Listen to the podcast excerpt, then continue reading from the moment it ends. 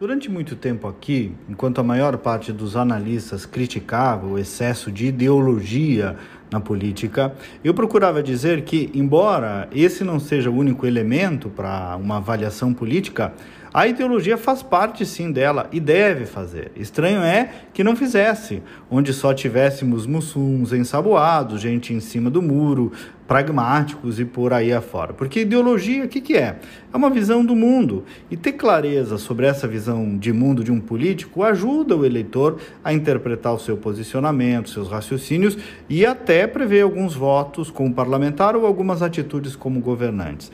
Vejam agora, por exemplo, o futuro governo Lula claramente dará início a uma tentativa de cooptação do Congresso Nacional a um modelo mais antigo e velho da política. É o modelo da adesão em troca de espaços puro e simples. Aderir em troca de espaços, até da política. Poxa, fala aqui alguém que já foi chefe da Casa Civil e eu sou absolutamente contra criminalizar a política e a articulação.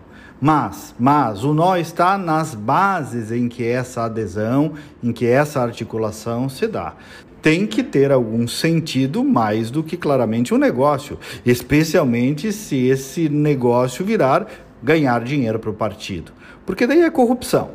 Pois bem, mas voltando, o brasileiro elegeu um Congresso majoritariamente contrário ao Lula e ao PT. Foi o resultado das urnas, o recado lá do eleitor no primeiro turno. Uma parte desse Congresso, alguns por convicção, claro, outros por adesismo, outros por negócio, outros, eu vou dar de barato, por uma tentativa de conciliar o país, vão aderir o governo Lula. O Lula é bom na sedução política, isso já está mais do que provado. Então, uma parte ele vai dobrar mas aqueles que ideologicamente, ideologicamente já estão com ele, porque é assim que quis o eleitor. Muito bem. Então, quem resistirá?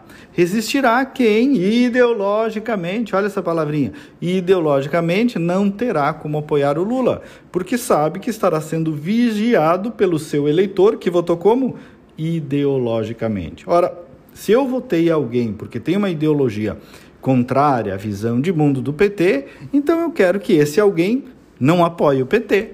É isso. É para isso que serve a ideologia, para que a política não vire um grande balaio, um grande panelão, onde estar ao lado do poder é sempre uma grande festa. Onde há governo, sou a favor. Não pode ser assim, né?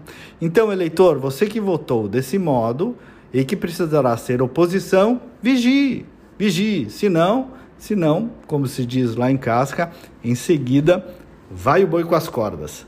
Até amanhã e vamos com fé.